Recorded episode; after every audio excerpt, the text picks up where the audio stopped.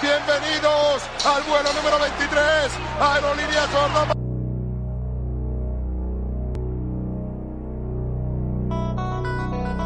Finds Rose. Rose trying to get open, fires away. Bang! Son las Jordan 6. Uh.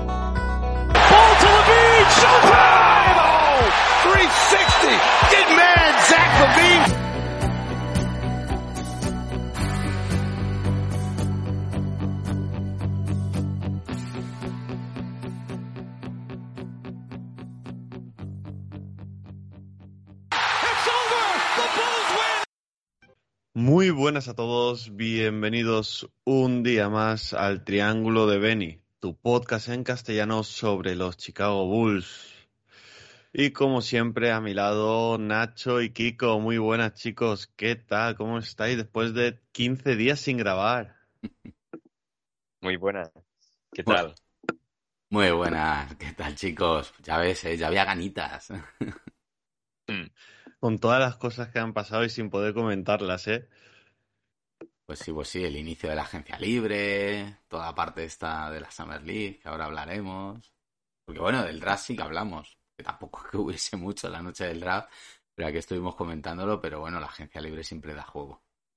Sí, hubo menos de lo que esperábamos. Mm. Eh, no todos los años puede, puede Carnisovas hacer tantas cosas. Exactamente. Pero bueno, antes de comenzar con el programa, os recordamos dónde nos podéis encontrar. Y es en las, en las cuentas de Twitter de Triángulo de Beni y B2B Spain, también en el canal de Twitch de Alejandro B2B y recordar unidos al canal de Discord de B2B Family, donde podéis seguir a varios equipos, Lakers, Blazers, Wolves, Nuggets, Jazz y por supuesto a nosotros. Y ahora, nada, vamos con las noticias.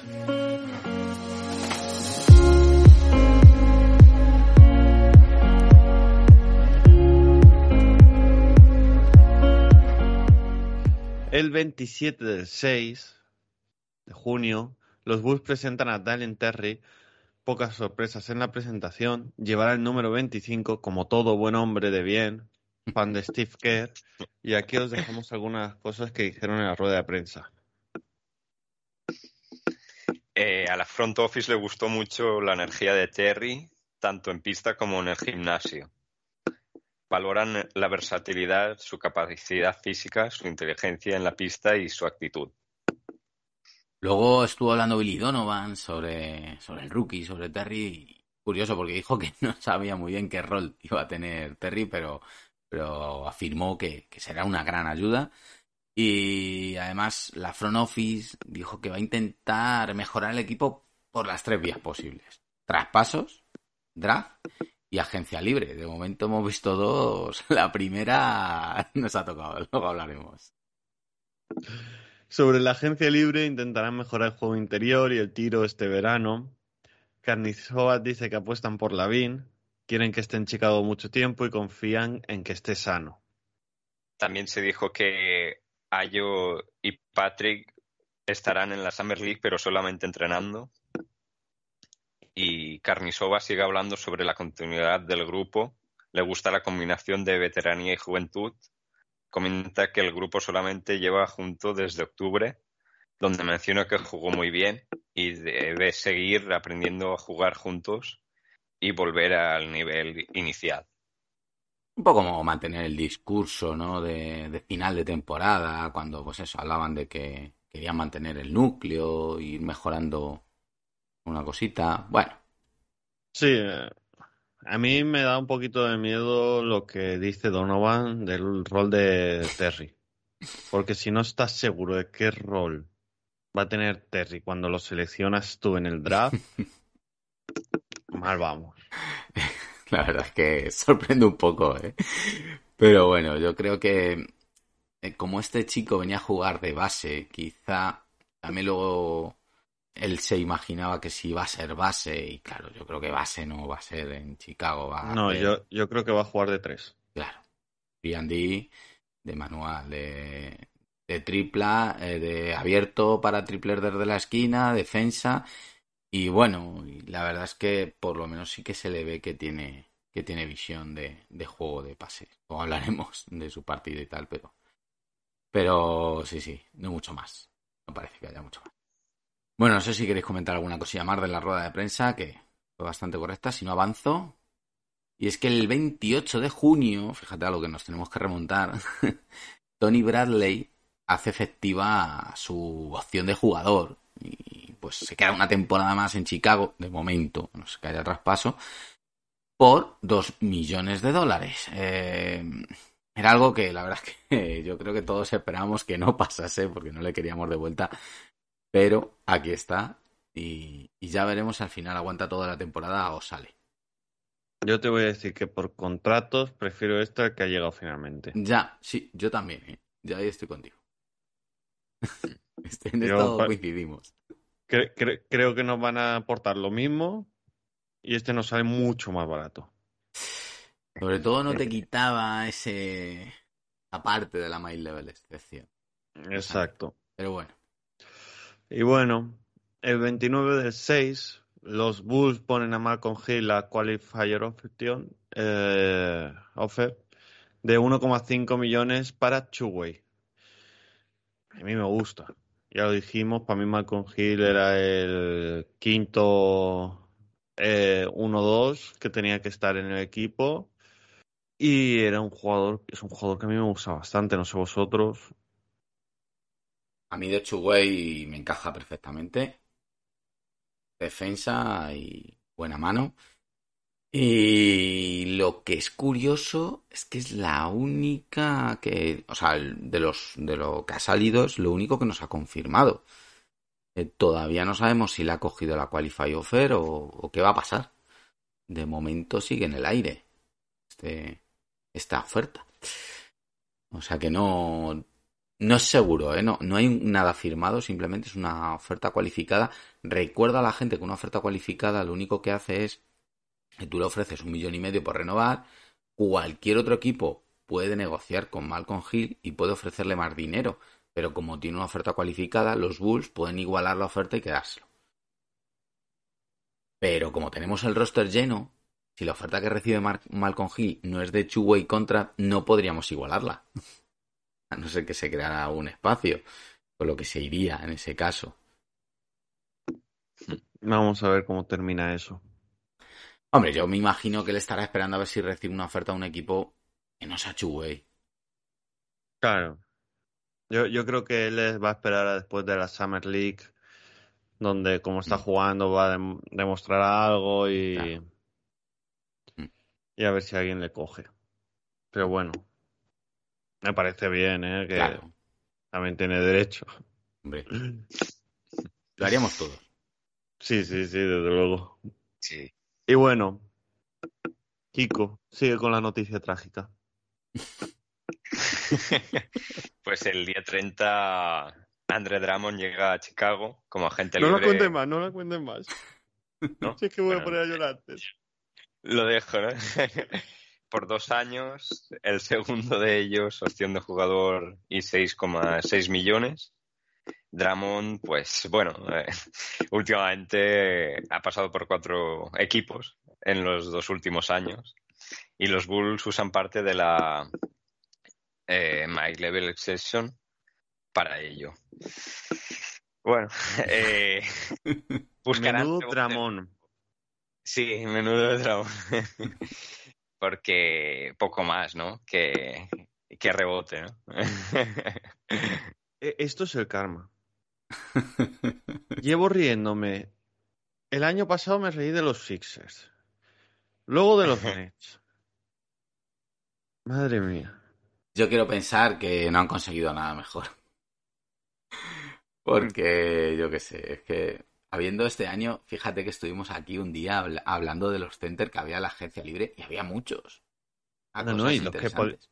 Y los que podían conseguir Mm, mediante traspaso. claro. Thomas Bryant se ha ido a Lakers ahora por un mínimo. Bueno, eh, también puede ser una elección de querer ir allí porque le guste Los Ángeles. Que me gusta más, yo creo que aporta más. Siempre me ha gustado. Pues, pues ese medio traspaso, claro, que ahora Sí. de hecho San Antonio está diciendo que quiere. Pero bueno, es cierto que ya el año pasado sonó Dramon en el trade deadline que a mí me chirrió muchísimo. Y luego al final, pues mira, acabo llegando ahora. A mí no me gusta porque creo que Dramon. A mí me gustan los jugadores inteligentes. Y Dramon es precisamente lo contrario. y Dramon es de todos menos inteligente. Gente que sepa jugar baloncesto, que, que ponga cabeza en el juego. Y Dramon en ataque aporta pantallas. Te va a poner unas pantallas muy bien, eh, muy buenas, perdona. Y continuación el pick and roll, pues bueno, es un tío enorme, grande y bueno, pues un volumen muy importante lo que mueve y es difícil frenarle. Entonces, rebote ofensivo vamos a ganar, vamos a tener muy buenas pantallas, pero aporta muy poco más. Va a ser, pues eso, para jugar pick and roll con DeRozan en, en la segunda unidad.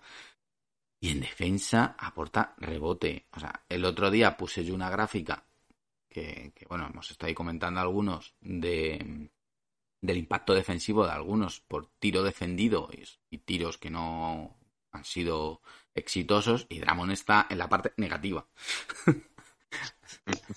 Pero negativa, negativa, estaba de... Y Kobe también, ¿eh? Kobe White también, sí. Tenemos ahí dos negativos, efectivamente. También se veía Kobe White por ahí y madre mía. Entonces, yo qué sé, nos hemos traído una persona que es negativa en defensa. Que precisamente Busevic estaba en la línea, en el promedio. Ojo. Y encima, y encima era uno de los que más tiros recibía. Mm, eso es. Porque creo que estaban Jokic y él Sí. los, los con, los más tiros. Es- Eran Gobert, Jokic y, y Busevic. Creo que era los, creo que era el tercero con más tiros defendidos. Si no recuerdo mal de la gráfica. Lo que pasa es que Gobert está abajo del todo, en plan de que Claro. luego consigue defenderlos mucho y bien. Y pero Busevic y Jokic, eh, que siempre se les critica como que son malos Ah, sí. defensores, están sí, sí, sí. Gobert es el que más tiros recibe. sí. con más de 4.000. Pues Busevic casi 4.000 tiros recibidos y un poquito más de en un 1,7 1,07 puntos por por tiro recibido está. Mm. Está en el promedio. Bueno, pues sé, un tío que te aporta mucho en ataque y que luego está en promedio en defensa, pues está mal, ¿sabes? Vamos a ver qué tal encaje, porque esto lo hemos derivado de la noticia de Dramon. Vamos a ver qué Sí, tal, eh, porque no Sí, sé. claro. Dramon que no está haya- De cable, ¿no? También. Dramon está en 1,13 puntos permitidos con menos de con unos 2.300 tiros recibidos. Y también es cierto que ha jugado mucho menos esta, esta última temporada. Ya su- sus minutos han sido más residuales. Porque era suplente de Embiid en los Philadelphia 76ers y luego se fue a Mm. Nets, donde en playoff ah, se queda hasta fuera de rotación. Claro, eh, si es que no puedes tenerlo si quieres ganar partidos. Qué desastre. Bueno, no sé. Ya. El problema mm, es un contrato que es movible. Ya, ya sabéis. Comento, hasta el 15 de diciembre no se pueden mover los contratos que se han fichado en agencia libre. El 15 de diciembre vamos a tener al drama ahí en Chicago. Pero. Pero yo creo que lo que pesa de este contrato es ese segundo año por opción de jugador. Sobre todo. Y él. Bueno, pesa, sí. Eh, Pero ese segundo año de player option es lo que puede echar un poquito para atrás, yo creo, a otros equipos. Porque al final, si fuera solo un año, pues cualquier equipo te lo coge y luego en verano, pues ya veremos qué hace. Pero claro, que el propio jugador pueda elegir coger esa opción, pues siempre, siempre joroba, aunque no es mucho dinero, pero. Bueno. El drama. Vamos. Drama. No sé si queréis comentar algo más de Dramon o, o avanzo. No, no. Sigue, yo, yo estoy en... Tengo algo que comentar después de la siguiente. Ah, venga. Bueno, vamos con, con otra noticia un poquito más positiva, ¿verdad? Bueno, mucho más positiva y, y yo creo que era algo que todos, todos ya teníamos muy claro que iba a pasar, que es la renovación de Zach Lavin. Cinco años, máximo, los 215 millones. Ojo, eh, que ahora son 215 millones y no es lo que dijimos en un principio, porque han subido un poquito el, el tope salarial de la NBA. Al final han hecho ahí un ajuste justo antes del inicio de la agencia libre, con lo que eh, como el máximo que le puede ofrecer es mm, acorde con el máximo del tope salarial, es un porcentaje, también le ha subido un poco el contrato a él. Eh, antes era 36,6, ahora le ha subido a 37 millones lo que va a cobrar la, próxima temporada. Un contrato, ya os digo, de 5 años, 215 millones, un promedio de salario de 43 millones por temporada, la que viene son 37, y la última, la quinta, que es la 2026-27, que tendrá 31 años, muy exagerado, es opción de jugador y será por 49 millones. Ya veremos cómo está ahí la cosa de, los espacios y tal. Pero serán 49 millones. Zach muy contento. Además va a ser padre. Estuvo el otro día ahí viendo fotitos. O sea que ese niño va a venir no con un pan, va a venir con, con una panadería entera debajo del brazo. Sí, sí, sí, sí. Madre mía. Bueno. He leído ahí. De, Kiko, de Kiko, no, eso que mm, he leído en algunos sitios que se convierte en el jugador con el mejor contrato, ¿no? De la franquicia de los Bulls. De la historia de franquicia. De la historia, sí, eh, quería decir eso. Desde luego. Y nunca ha ofrecido un contrato superior a los 100 millones de dólares en Chicago. Es la primera vez que se supera y fíjate si no lo han superado, que la han más del doble. Sí, sí. Yo, mira, eh, ayer leí un tuit de Mark eh, Hobbs, Mark Hobbs, que decía, hay dos formas de ver esto. Agme dijo que quería que los Bulls fueran la franquicia amigable para los jugadores. Dar el máximo de dinero a los jugadores es una forma de hacerlo. Tal enfoque viene con riesgo. Es decir, sin cláusula de lesión para Lavin, opción de jugador para Dramon, y selecciones agregadas, eh, o sea, picks del draft agregados en, en acuerdos. Y es que Lavin y Clash tenían toda la influencia y hicieron lo correcto para tenerlo todo lo que pudieron. Al mismo tiempo, los Bulls han perdido en los márgenes. Por ejemplo, player option a Bradley, Drummond y Derrick Jones Jr., que si hubiese tenido una mala temporada, lo hubiésemos lamentado. Eh, sacando a Minu en el intercambio de boots, intercambiando selecciones con San Antonio para que puedan, para que se hicieran cargo de Aminu. Mm. Y luego todas las que dimos también a Magic. Por Bushevik y todo eso. Que está bien, mirando con perspectiva, porque estamos creando un gran eh, equipo pero me parece mucho para jugadores a lo mejor que la VIN sin cláusula de lesión. Ya. A ver, de todas maneras, estabas entre comillas obligado, ¿no? A pagarle, ya, ya lo dijimos. Sí, sí. Al final tienes que pagarle el máximo, va a ser teóricamente tu jugador franquicia, aunque al final la temporada pasada de Rosen fue mejor. También es cierto que Lavin jugó lesionado, ha demostrado que se ha sacrificado por el equipo, que es capaz de, tirar del carro en momentos en los que no teníamos a nadie y él ha estado aquí tirando del carro y a la nada. ¿Es un jugador de 37 millones? No. No lo es, yo no creo que lo sea. No, no. ¿Chicago Bull tiene que pagarle 37 millones? Sí. Sí. ¿Por qué? Pues porque es que el mercado de la NBA funciona así le tienes que renovar por el máximo? Por varias razones. Primero, porque si no se te va y pierdes talento gratis. Y perder talento gratis es una ridiculez.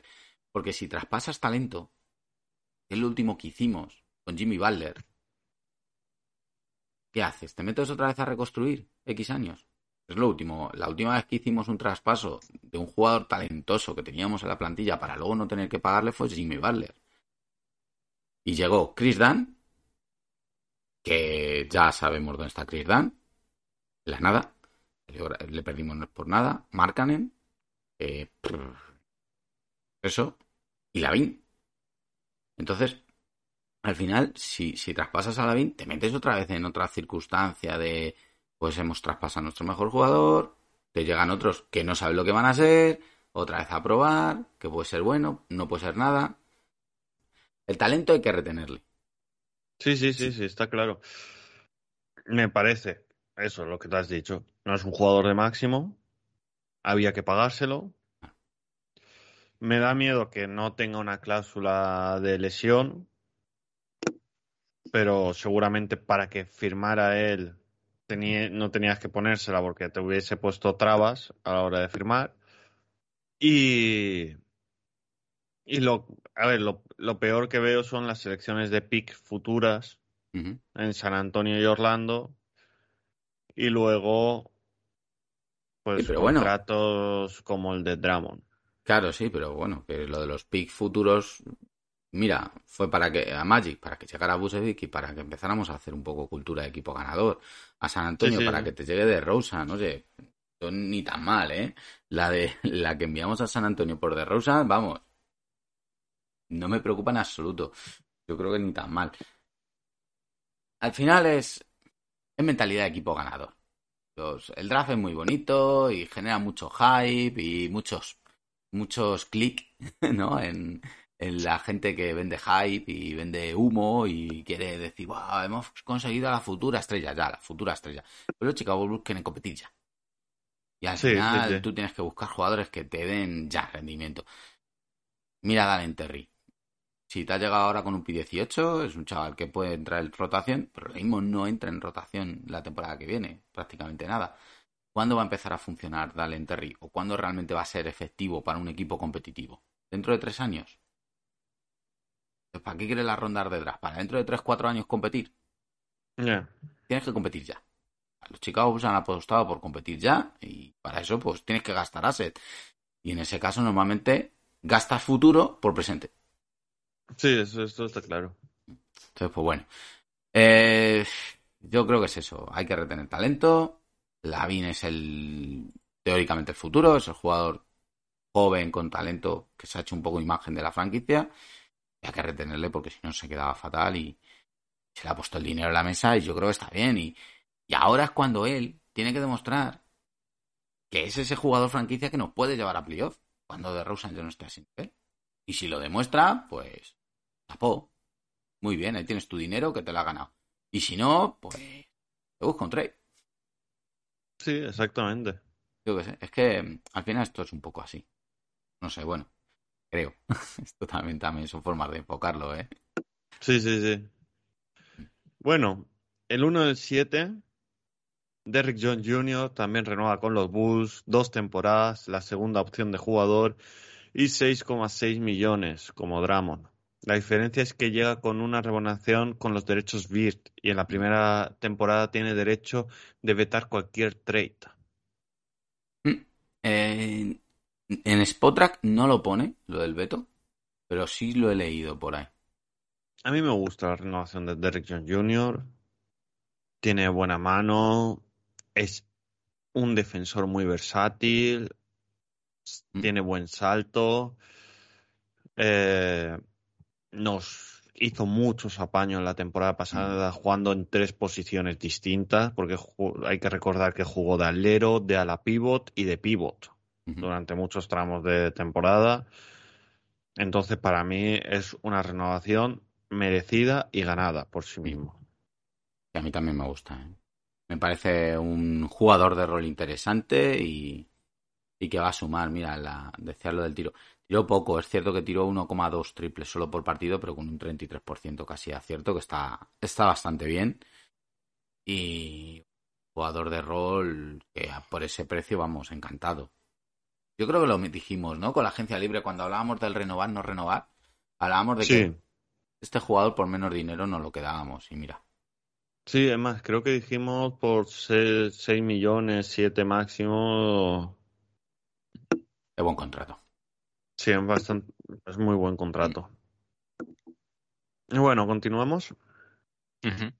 el, el 2 del 7, eh, comenzó el training camp de la Summer League de los Bulls y como ya hemos dicho, Patrick y Ayo están ahí entrenando, ¿no? Muchas fotitos, mucho hype. Patrick es que se le ve una bestia física. Mm. ¿No se aparece un poquito más delgado en las fotos que han salido? Pelín. Men- Yo, yo lo he visto un poquito Algo más grande, pero más con menos grasa. Mm. Más Que fibrado, parece ¿no? más, sí, más fibrado. Y la fotito esa de la mirada que pega ahí a cámara, como mira a cámara, hombre, es- ese te lo encuentras por la calle con los dos metros que mide y la mirada que echa te sale por patas. La mirada del tigre. Bueno, voy con el 3 de julio. Yo creo la mayor sorpresa de la agencia libre. eh, porque no se había oído para Chicago, aunque sí que sonó también en el trade deadline. Pero parecía que estaba ya hecho con Dallas Mavericks. Y de repente salta la el- sorpresa. com- Como en el 3 del line. como en el 3 del line. y de repente salta la sorpresa, Draghi llega a Chicago como agente libre y por un mínimo de veterano. Fantástico, solo una temporada. Y ha trascendido, o se ha filtrado, que Busevic ha tenido mucho que ver en la llegada de, del esloveno. Eh, se conoce que son amiguitos, han hablado y le ha dicho, vete para Chicago, que aquí se come muy buena pizza. Pero ya se ha hecho oficial la, la firma. Es la única que no es oficial. La única. Pero sí que hay que decir que Dragic en sus cuentas de redes sociales se ha puesto ya que está con Chicago. Ha puesto Ah. ya jugador de los Bulls. O sea que mm, no es oficial, pero vamos. Eh, eh, es of- oficial, pero no oficioso. Claro. Eh, sí, al revés, ¿no? Es oficioso, pero no. Oficioso, pero no oficial, sí, sí, sí. Entiendo Es que... que una- Decir que no a una buena pizza. Eh, entiendo que Dragic ahora está con su selección en Europa. Pues yo me imagino que los Bulls no quieren hacerlo oficial hasta que no se firme el contrato, todo tal. Tendrán ahí algún rollo verbal, alguna historia y firmada y tal, pero Sí. hasta que no sea todo bien, no, no lo harán oficial. Y me imagino que por el tema de la selección y que Dragic no está allí, pues todavía no se puede hacer formal. Eh, A mí me, me gusta, no sé a vosotros. A mí me gusta. Eh, pero me gusta más la versión de hace unos años. Lo que se ha visto este último año. Bueno, esto ya, creo que ya estos dos últimos años es un jugador que me ha dejado más dudas que cuando llega a Brooklyn dije, puede ser un buen fichaje, puede ser una buena incorporación para Brooklyn, pero no llegó nunca a estar al nivel que se esperaba de él en ningún momento y, Bueno, es, y claro, mm, es experiencia. Yo lo mejor que le he visto es en los playoffs. De Nets. Tuvo ahí unos partidos buenos, o sea que Sí. los Nets perdieron. Pero tuvo momentos de destellos de esos de- del gran jugador que es. Y de su veteranía y tal. Es un jugador. Mira, el año pasado, me saco aquí las estadísticas.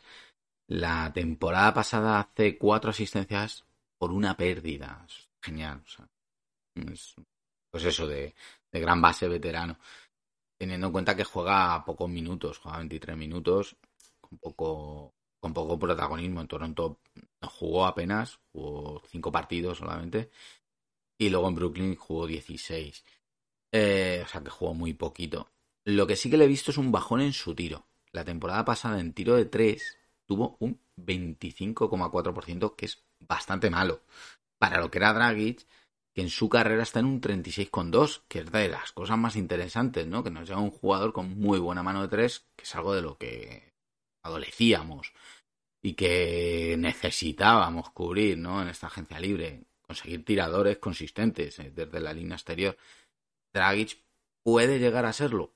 No sé, su temporada pasada, desde luego, ha sido la peor de su carrera, el tiro de tres. Ya veremos. también si... es...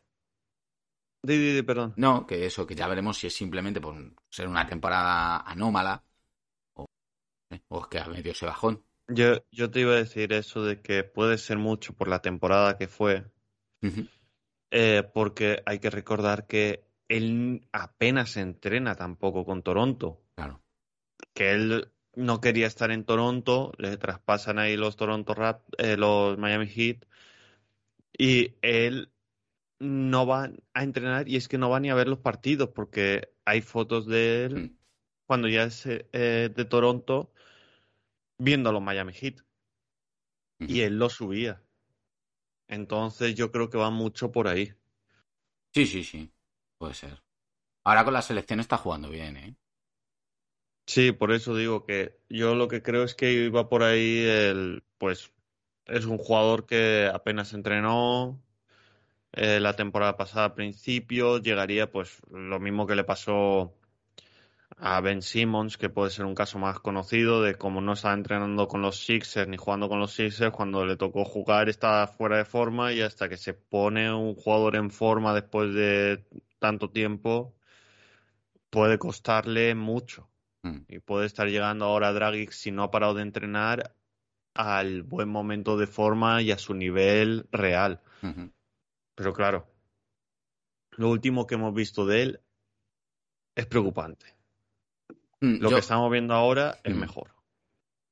De todas maneras, eh, viene pues para suplir las posibles bajar de Lonzo si es que se vuelve a lesionar, porque en defensa no, evidentemente en defensa no puede cubrir esa necesidad, pero en ataque sí te puede dar esa organización, ese tiro, que Kobe White todavía no te da, ni, ni sé si te dará en algún momento. Y que Kobe White parece que con este con esta entrada ya parece más fuera que dentro. Aunque si no me equivoco, anoche subieron en el partido de Summer League una foto los Bulls en las que salen Ayo, Mm, Lonzo, Demar, Patrick, Malcolm, eh, Malcolm Hill, Javonte Green y Kobe White. Sí. Estaban todos ahí. Y Carnisovas, Mark Eversley y Donovan también estaban. Faltaba Benny de Bull, prácticamente. Está de vacaciones.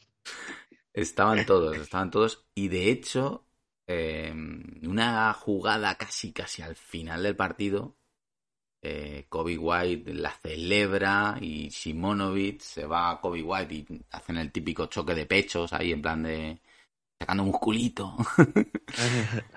y eso, claro, da a entender como que, que sí que se va a quedar, ¿no? Está muy integrado en el equipo y tal.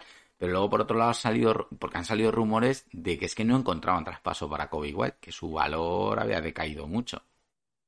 Yo creo eh, que va a ser mucho de del 3 deadline.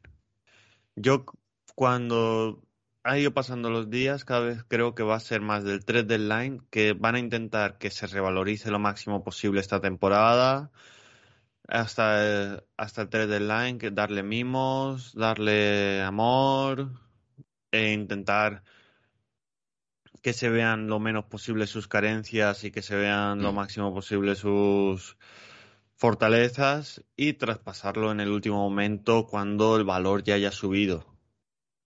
Cabe recordar que Kobe White entra en su última temporada de contrato, contrato rookie, con 7.400.000, bueno, claro, 7 millones y medio, por redondear. Que un contrato interesante. Y yo no controlo mucho de, de salarios, ni salary cap, ni nada de eso. Pero si no lo renovamos esta temporada y lo renovamos la que viene. ¿puede ser que nos ocupe más en el, en el límite? Porque es que estuve, esto te lo digo porque leía, no me acuerdo, creo que fue con Sexton, que ponía que les ocupaba los, aunque los renovasen por 5 millones o 7 millones, los Cavaliers les ocupaba 18.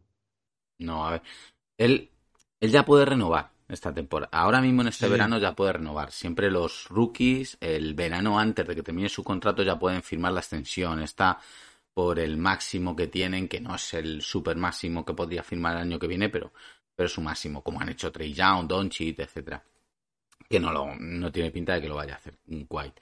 Entonces, ahora mismo él, el cap space que está ocupando es el de su salario, 7 millones y Sí, no, 400 digo, el verano que viene, eh, él es agente libre restringido. Entonces hay una cosa que se llama cap hall, que es el, el espacio que ocupa un jugador, el cap hold sería lo sería el espacio que en millones que sea bastante alto por lo que renovaría o por lo que le podrían renovar los Bulls en un aumento de salarial porcentual igual que el de la escala de rookies. Ese cap hold ocupa espacio siempre y cuando tu equipo esté por debajo del límite salarial para poder fichar en la agencia libre. Si tu equipo ya está por encima del límite salarial, el cap, el cap hold como que da igual. ¿Vale? Ahí está, pero Vale, no vale. te ocupa espacio. Pero si estás por debajo del límite para poder traer agentes libres, ese cap hold sí que influye. Y ya te digo, normalmente es un aumento salarial en porcentaje de lo que normalmente debería hacer. Pero eh, esos son los derechos. Los derechos ver que el equipo puede renunciar. Si el equipo renuncia a eso, ya podría ser libre total, está restringido. Y entonces, claro, ya no puedes igualar ninguna oferta, pero no te ocupas espacio. Vale, vale, vale. Lo normal que suele pasar, si es un jugador muy interesante, que le pongan la qualify offer encima de la mesa, si es que realmente te lo quieres quedar, cueste lo que cueste, para poder igualar, de lo que pasó con Lavin hace cuatro años. Y si crees que no vale lo que va a valer la qualify offer, que espérate, voy a mirar a ver si me ayuda Spotrack, porque yo seguramente creo que estará, mira, sí que me ayuda, y está en lo- en casi 10 millones. Claro, si el verano que viene, y mira, el hall son 22. El cap hall, como vamos a estar por encima del límite, no me preocupa, pero 10 millones de qualify offer, eso sí que te mete, eso sí que cuenta. Y a mí me parece excesivo para Kobe White pagarle 10 millones por temporada. Entonces los Bulls puede que no quieran ponerle esos 10 millones encima de la mesa, porque si Kobe White no tiene ninguna oferta mejor, se los va a quedar. Y se va a quedar en Chicago por 10 millones. Y luego lo mismo, no encuentras equipo que se los quiera comer en un traspaso. Yo es que o hace una temporada de 30 puntos por partido o Mm. 10 millones. A ver, si te mete 30 puntos por, de 20 a 30 puntos por partido y es candidato al sexto hombre, como lo fue Jordan Clarkson hace dos temporadas, pues vale, pero O sea, el, el Kobe White la temporada pasada hizo 12,7 puntos por partido con un porcentaje de 3 de 38,5, que está bastante bien. Sí, sí. Está bastante bien. Eh, en puntos hizo menos que el anterior, pero hay que recordar que dejó de ser titular, jugó menos partidos, jugó algo menos de minutos, tampoco mucho más, pero bueno, tenía menos, su rol era menor, tenía menos tiempo. Es un microondas, ¿no? Un catch and shooter y poco más. El problema que tiene Kobe White es la defensa, lo hemos dicho. Problema defensivo. Entonces, un jugador que te aporta puntos no excesivos desde el banco, de manera inconsistente, y que encima en defensa es un problema, y no vale 10 millones. La cosa sería que este año en todos los partidos hiciera de 20 a 30 puntos. Esos son muchos, ¿eh? Para salir del banquillo son muchos. Sí, pero ya son ocho, son solo ocho puntos más, si lo piensas, lo que ha hecho esta temporada. Pero fíjate que yo no creo que tenga que hacer 20 puntos por partido. Me vale con que haga 15, pero que sea consistente y que mejore en defensa. Que ya le estás pidiendo demasiado, macho. Regularidad. Pí- Pídele 20 y que no mejore en defensa. Le pido regularidad. A ver, es que es lo importante. Al final tú quieres jugadores que, sean fiables ¿no? para competir. Que vayas Sí. a sacar y sepas que. No, no que salga un día, te haga veintitantos puntos con un porcentaje del 70% y al día siguiente te haga un 10% y se tire ocho triples, como lo hemos visto hacer esta temporada. Ese porcentaje sale de ahí. De partidos buenísimos y partidos horribles. Entonces al final es poco fiable. No sabes qué día va a tener Kobe. Ya. Bueno, vamos a continuar, que al Mm. final hemos empezado hablando de Draghi, que hemos acabado hablando de Kobe. Va más ligado de lo que parece, yo creo. Y bueno, el 0 del 6 de, del 7, o sea, hace tres días, Mm. Banja Chernicek eh, deja de ser scout de los Bulls. Hay que recordar, Banja Chernicek fue la primera mujer scout de la franquicia y ahora lo ha dejado para ser general manager en los London Lions. Mm. A ver, está claro que si a un scout le ofreces ser general manager, pues se va a ir. Es una lástima, Mm. pero ahí está la noticia. No sé si queréis comentar algo. Bueno, una pena, ¿no? Pues si le han ofrecido eso es porque es buena. Entonces, Sí. Perdemos talento. Eh, el 7 del 7, la Trade Player Station de los Bulls disponían del traspaso eh, que los Bulls disponían des- del traspaso de Tays la pasada temporada ha caducado sin poderse usar. Eran 5 millones y el encaje era muy complicado. Sí, claro, la plantilla completa es complicado. Y justo además, ese mismo día, después de que pase la hora de que ya caduca la Trade Player Exception, casualmente, la cuenta oficial de los Bulls hace oficial el resto de las firmas de la agencia libre, la renovación de Sí. Jones Jr., el contrato two-way de Lewis, el contrato del rookie de Terry y uno que de momento con seguridad no sabemos cómo es, es el de Freeman Liberty. Eh, pedazo de nombre que tiene el jugador, que, ha salido oficial, ¿eh? Contratado oficialmente. Evidentemente, de la primera plantilla no puede ser, porque ya tenemos los 15 slots ocupados. Entonces, ¿qué opciones queda? Que sea two-way. Entonces, la qualify offer de Malcolm Hill ya es Debe ser, habrá sido rechazada y aún no se ha filtrado. puede ser. O lo que yo apuesto, que sea un Exhibit 10 o un Exhibit 11, que es un tipo de contrato muy común de verano. Son contratos de jugadores para que estén en el training camp, para que entrenen con ellos, para que hagan la pretemporada con los Bulls y justo antes del inicio de temporada tienes que decidir o eh, hacerle de la plantilla Chuway o cortarle y que sea libre. Entonces, el año pasado vimos creo que cuatro o cinco de estos. Lee Johnson, de hecho, luego fue el que se quedó. O con ese Sí. Yo creo que este año va a pasar lo mismo, creo. Vamos a ver. Mm. Esos 5 millones podrían haber estado bien para Dramon ahí sí. Uf, Yo coquioso. sí lo. um, Bueno, que, ah, vale, ya, que venga, que venga. por- Eh, con esa, con el- la 3 de sección de. A eso me refería. Pero tiene que venir un traspaso. Es el problema. La Trace Player Exception no la puedes usar Ah, en una claro, y él libre. era gente libre, claro, claro. Claro. Era gente libre. Entonces, mm, tendría que haber sido un sin and trade con los Nets. Claro. Además, solamente puede ser con los Nets, porque era el equipo que lo tenía. O sea, tendría que haber renovado con los Nets y automáticamente traspasado a los Bulls. Porque tener en cuenta que esto solamente se puede usar en un traspaso donde no llegue nada más que, o sea, donde, perdona, donde los Bulls no envíen nada Sí, nada sí. más que la, la triple. Entonces, es complicado. se van a caducar Claro. muchas otras. ¿eh? No, sí, que creo que se caducaron bastantes. Ayer, 8 del 7, empezó la Summer League de los Bulls, pero primero vamos a ver un poco el roster. Y tenemos a Ethan Thompson, Marco Simonovic, Malcolm Hill, Dalen Terry, Carlick Jones, Justin Lewis, Javon Freeman Liberty, Justin Wright Foreman, Barrion Cande- Calendret, Akolda Gak, Henry Dell, Sindarius, Tornwell y Makur Maker. Qué nombres, Madre ¿no? mía. Menuda prueba has tenido aquí ahora mismo. Sí, sí, sí, sí. Esto es el roster que tienen los Bulls. Hay gente jovencita, gente más mayor. Hay algunos del 2002 Mm. que, que, que tienen 20 años ya. Sí, sí. Y Y del 95 es Malcolm Hill, o sea que. Fíjate. Y Freeman. No, esto no puede ser. Freeman Liberty no puede ser del 92. Esto tiene que estar mal.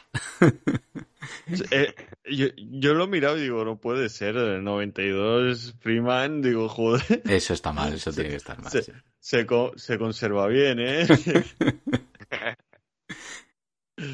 Yo. el- un roster flojo, ¿eh? Sí, para lo que es la Summer League. Mm. Que no. Bueno, Kiko y yo no hemos visto el partido, pero tú lo has visto y ya nos has comentado lo que, Mm. lo que es y bueno, lo que todos los años, ¿no? La Summer League. Es que una verbena para intentar ganarse algún contrato y ya está. al final es un escaparate, ¿verdad? Donde los jugadores sin contrato intentan lucirse. Entonces se convierten un poco correcalle en los partidos. eh, Poco movimiento de balón, mucho girobol. Aquí todo el mundo quiere salir en la skyline y quiere hacer su jugadita. Y bueno, complicado.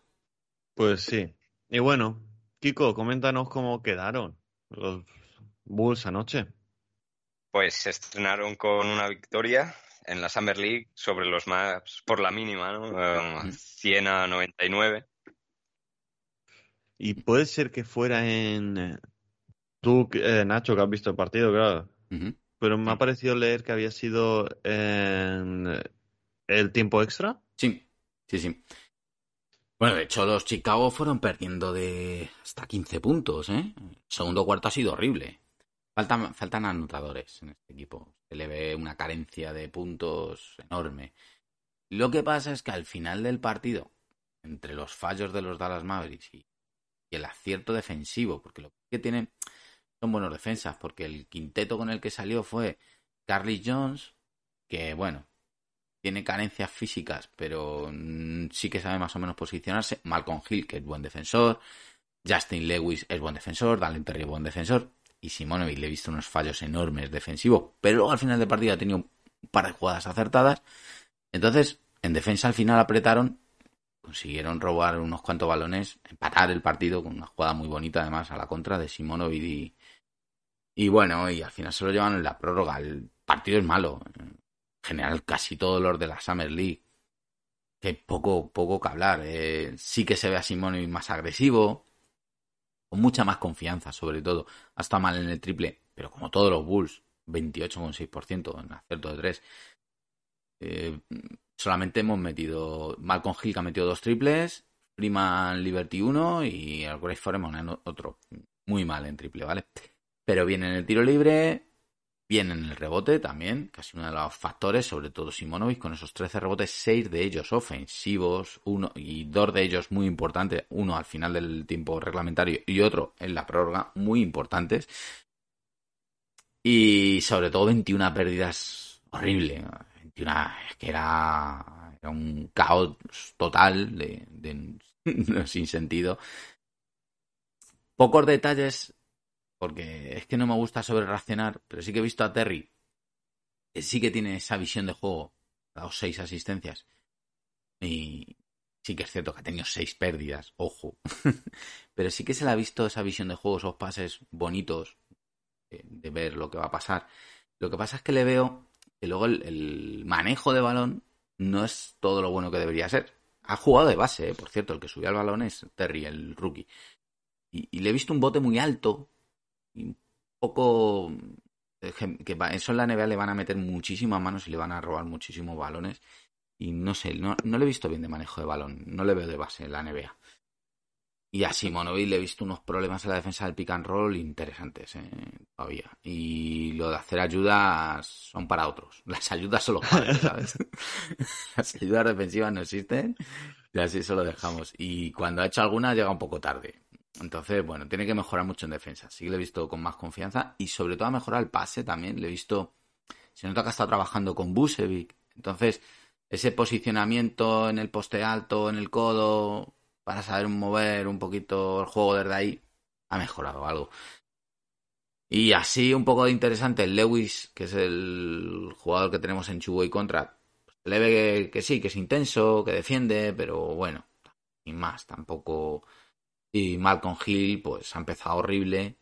Y luego en el último cuarto y en la prórroga, para mí ha sido de lo mejorcito, cogiendo un poco galones y tirando del equipo. De hecho, acaba con 18 puntos. Eh, eso sí, 7 faltas personales. que alguno flipará con esto.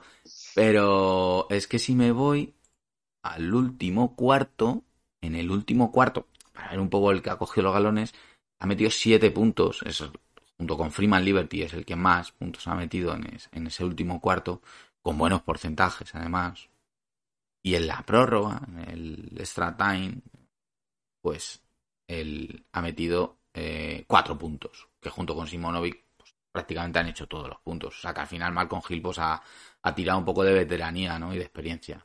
A ser más experimentado. Pues eso. No, no quiero decir mucho más, pues la Summer League lo que es. Hasta aquí el programa de hoy. Espera, no hemos espera. hablado. Di, di, di. No, realmente esto ya es fuera de, del podcast, ¿no? Pero como curiosidad para la gente así que nos escuche que pues le guste el 2K del juego. No sé si Ah, Es verdad. tú lo has visto, Aníbal. Sí, lo eh, vi ayer. Y Nacho es, es gamer eh, y eso, pero eh, siendo el 2K23 este año, pues de quién iban a ser las eh, ediciones especiales, ¿no? La, portada, que al final pagas más que, que por la portada, ¿no? O sea, llevan sus boosts y sus y sus ventajas eh, las ediciones especiales. Pero bueno, Michael Jordan sale en dos ediciones especiales, ¿no? En portada. Mm. La Michael Jordan Edition y la Championship Edition que sale, en una sale él eh, celebrando y en la otra sale su, su camiseta firmada. Era solamente, solamente eso. Como curiosidad. Eh, no, no me acordaba yo de eso, ¿verdad? Yo es que con el 2K tengo una desilusión eh, terrible. Pero claro, sacan unas portadas a veces que te dices, es que solo por la portada me lo quiero comprar para tenerlo ahí en la estantería haciendo bonito. Son unos cabrones. La por- implica, implica bastante pasta las Mm. ediciones especiales. Dime, dime. La, la portada está chulísima y el vídeo promocional que han hecho mezclando Sí. imágenes del juego con jugadas reales de Jordan es una pasada. El tema marketing lo dominan. Yo he Sí, jugado sí. mucho al 2K, no soy gamer, pero, pero bueno, me he metido en mis vicios. Lo que pasa es que me pasa un poco como Aníbal, estoy desencantado porque a mí sí que me gustaba mucho el... Ah, bueno, ahora no me sale el de los equipos, esto que ahora ya todo cartas y dinero y... y... Mm, ya, también el pay to win, ¿no? Que se dice. Claro. Y aparte. Dime, dime. Sí, sí, no, que claro, eso. Y aparte se dice también que en ordenador sigue siendo Mm. eh, un porte de, de anterior generación, ¿no? Sí. Quiero decir que, que sigue siendo mal juego Sí, en, eh. en ordenador.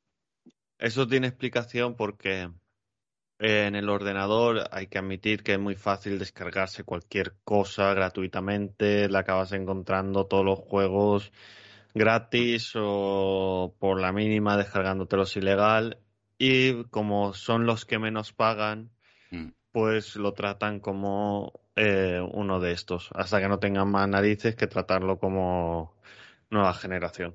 Next Gen, ¿no? Que los llaman el Sí, Next PS5 Gen y... y la Next Gen, que es la PS5 y la nueva Xbox, Mm, y luego a lo demás eh, Current Gen. mm, eso es. La actual, Mm. Y, y bueno, yo hasta aquí el programa de hoy. Nos vamos sin hablar de todo lo de lo que todos pensaban que íbamos a hablar de Durán. Pero bueno, las negociaciones se llevan con calma y en silencio. En cualquier A momento ver. salta a la libre. Yo, yo, yo sí que quería hacer una pregunta antes de irnos. Y es, ¿daríais a DeRozan por Durant? Con todo lo que ello significa, porque acabamos de dar, a ver, a ver, pero acabamos de dar el máximo a Lavín como jugador franquicia Mm. y han apostado ellos por dar continuidad al equipo y lo que es más importante, no aparte de darle continuidad al equipo, sino que eh, podría ser un detalle feo a unos jugadores que ha llegado cuando aún no habías dado el paso ese a ser jugador, a ser equipo de playoff. De repente llega y al año Mm. le mandas a otro equipo para hacerte con, en este caso, una superestrella, pero podría llegar a ser feo a vista de otros jugadores si acabamos de darle máximo a Lavín para ser una franquicia amigable con los jugadores. ¿Vosotros qué pensáis? Kiko, tú primero.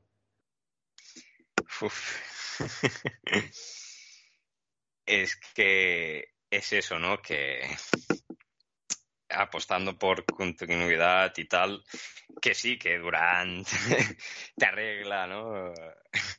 y tal, pero no sé, igual eso que dices, ¿no? Que queda feo, en verdad. Yo, a ver, lecturas. Primera, si se pone tiro, tienes que ir a por él. Eso sí. Si quieres hacer un equipo campeón y tienes una superestrella como Durán a tiro, tienes que ir a por él. De hecho, se ha filtrado que, que la Front Office ha hablado con ellos. Incluso yo creo que lo mismo la firma de la ya locura mía se pudo retrasar porque lo mismo metieron a un sin trade de Lavin ¿eh? en la posible oferta, ¿no? Por Durán. Porque una vez que ahora ya Lavin ha renovado por cinco años ya no se le puede traspasar hasta el 15 de diciembre, pero en un sign trade de cuatro años sí podría haber salido. Pero claro, Lavin no habría querido ir a Nets, tendría que haber aceptado Lavin, ojo. Eh, eso por un lado, y además habría sido bastante jodido decirle a Lavin, oye, te traspasamos a Nets, pero yo creo que eso feo, pero bueno, no creo que haya pasado.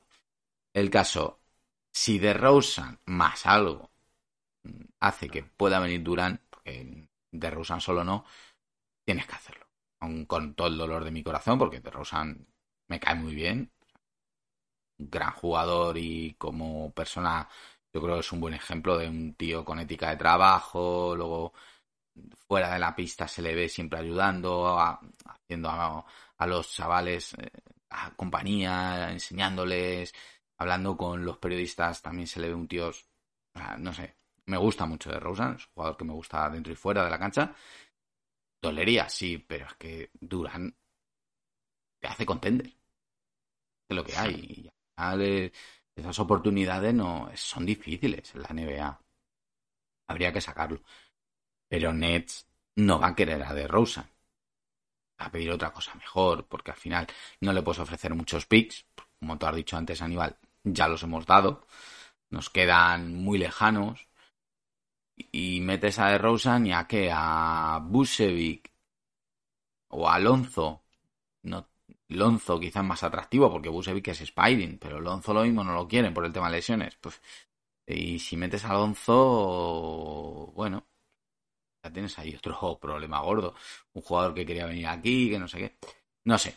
Yo creo que es muy complicado que los Bulls han tenido siempre muy complicado el traer a Durán. Tema de assets. No tenemos los assets necesarios. Para mí, el mejor es Toronto ahí. Y en cambio, si se, si se pudiese dar, creo que estás obligado a hacerlo. Estoy de acuerdo con tu análisis, Nacho. Eh, si hay que, si se pone a tiro, hay que traerlo.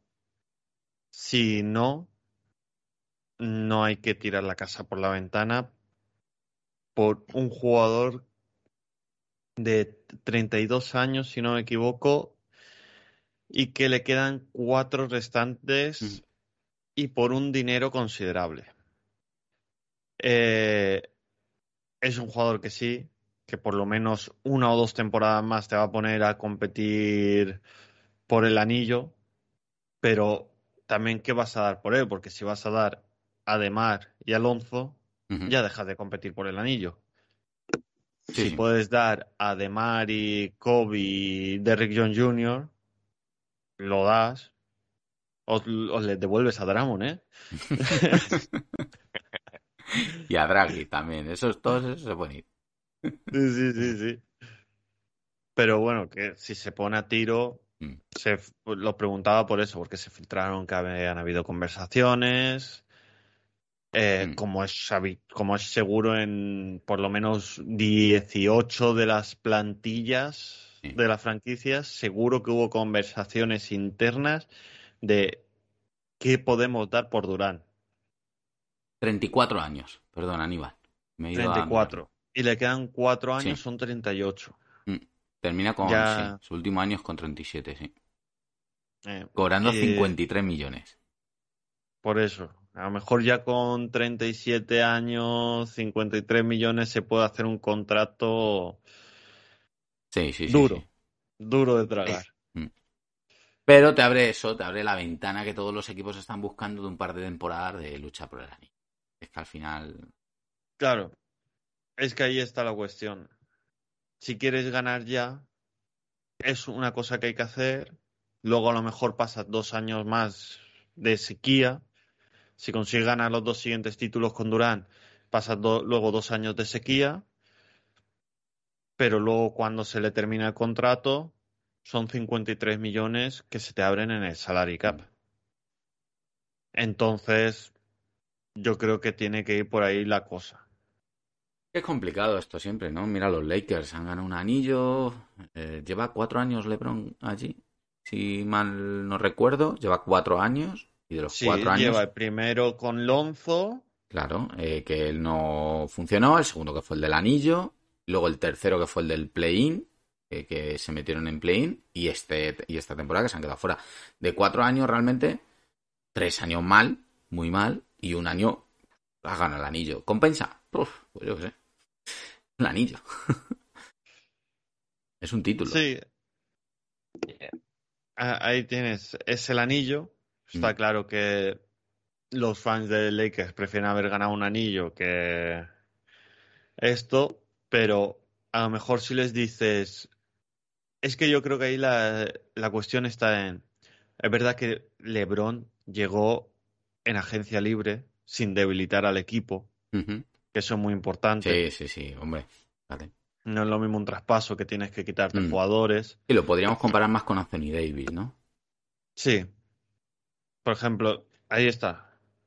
Con LeBron habiendo llegado a Los Ángeles y un par de años más de Lonzo, Brandon Ingram, eh, todos estos jugadores que ahora están en otros equipos y están siendo jugadorazos, les hubiese dado para este año, este último año a los Lakers haber competido por el anillo sin que hubiese llegado Anthony Davis, más los picks.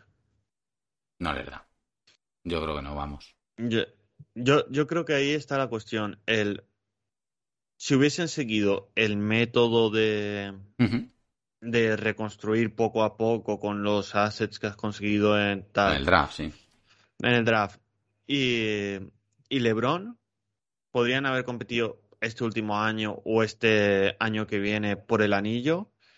¿Compensa haber tenido Anthony Davis una temporada sano? Es difícil porque al final el draft normalmente es lo más bonito, ¿no? Construir tus equipos por el draft y hacer dinastías como pasó con Bulls, sí. con Jordan Pippen, como ha pasado con Golden State Warriors o incluso como los Celtics que han llegado a una final básicamente basando su núcleo en draft. En el draft. Pero es que es muy difícil hacer eso. Sí, sí, sí, sí, está claro. Dos equipos hemos visto tanquear y darse la leche un año y otro año y no conseguir la superestrella y luego la estrella se va porque se cansa. Que conseguir en el draft dos o tres jugadores que se complementen bien y que consigas un, glu- un núcleo ganador y luego ahí arroparle no es tan fácil. ¿eh? Es que es Sí, sí, está claro, pero teniendo a LeBron en el equipo es como Durán. Te da un extra. Ya, Si consigues tener un equipo que, que funcione, es que hubiesen tenido a Lonzo Ball, excelso defensor. Brandon Ingram, excelso defensor. Creo que también estaba por ahí Josh Hart. Sí, sí, sí, estaba Hart. Hart me gusta mucho, es un buen complemento para, para esos Josh. Hart Mm. y lo que podrían haber conseguido Bueno, moviendo algunas otras piezas o en los drafts siguientes. mm. porque habría que ver en qué se han convertido sus, eh, sus picks. Entonces, ahí, ahí está la terna de lo de Durán, yo creo. De compensa uno o dos anillos por a lo mejor en uno o dos años conseguir competir ya más eh, con más eh, naturalidad por el anillo, con más siendo más constantes en la lucha por el anillo durante años o luchar ya a conseguir dos anillos y luego poder llegar a estar en la terna esa de el desierto de nuevo. El debate, ¿no? Si realmente ves que tienes base para poder competir, te lo puedes plantear. Complicado. Y no tienes base para poder competir, entonces hay que ir a, a un all a traerte lo mejor que puedas. Yo creo que ahí es, si te quitas a Demar, White y Derrick Jones, por ejemplo, y te puedes traer a, eh, metiendo un tercer equipo porque va a hacer falta un tercer equipo seguro. Y te puedes traer a Durant, ¿compites por el anillo? Sí, claro, si tú mantienes a Alonso, a Lavín y mantienes a y Patrick Williams, es que prácticamente te estás quedando contra los titulares. Pero es que ese tren no te lo va a coger Mira lo que dicen que ha rechazado. O sea, pues sí, pero. Es una súper, súper estrella. pero ya dicen que va. que eh, ellos van a tener que rebajar pretensiones porque están viendo que nadie les da. Ya veremos si no se lo quedan al final, ¿eh? Sí, también. Que tampoco está moviéndose tan mal los Nets en la agencia libre. Yo todavía no, tengo visto de seguro que, que Durán se vaya.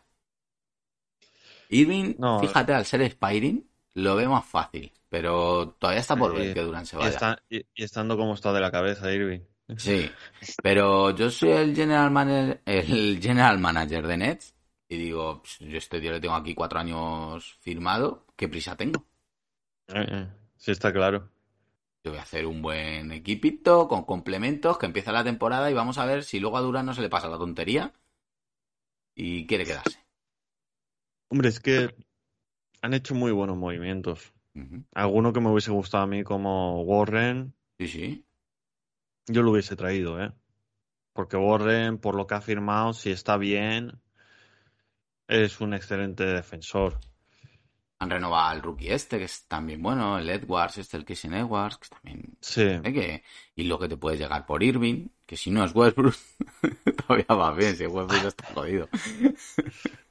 Pero, yo qué sé, luego tienes a Ben Simmons, que no se sabe si jugará o no. Hombre, en principio Ben Simmons... Tienen cositas, ¿eh? Eh, Seth Curry es bueno, Cameron Thomas no, no pinta mal, se han traído a Royce O'Neill, que es un gran defensor, Claston, Patty Mills también mm, se va, eh, no, sé, eh, tienen cositas, ¿eh? O que, ojo, que yo todavía no las tengo todas en que se vaya. Vamos a ver, vamos a ver. Mm. Y a ver si los Bulls, si sale, tienen algo que ver con ello. Pero bueno, eh, hasta aquí el programa de hoy. Esperemos que os hayáis divertido un rato largo y, y hayáis escuchado alguna noticia que no supierais y os hayan gustado los análisis que hemos hecho de la agencia libre. El primer suspenso de Carnisovas con Dramon y, y demás. Y nada, muchísimas gracias Nacho, muchísimas gracias Kiko por venir los dos. A ti, Aníbal. Muchas gracias. Y perdón por haber interrumpido la primera despedida. No, no. Sí, iba a ser despedida para. Eh, estaba haciendo como de despedida para meter el tema de Durán. Así que nada, chicos. Nos vemos en el siguiente programa. Hasta luego. Chao. I got to get a little bit of that down home music, Lord, it's been overdue. Got to get back to the Windy City for some funky little sweet home blues. Meet me in Chicago. Baby, I'll show you around. Meet me in Chicago. Let me take you down.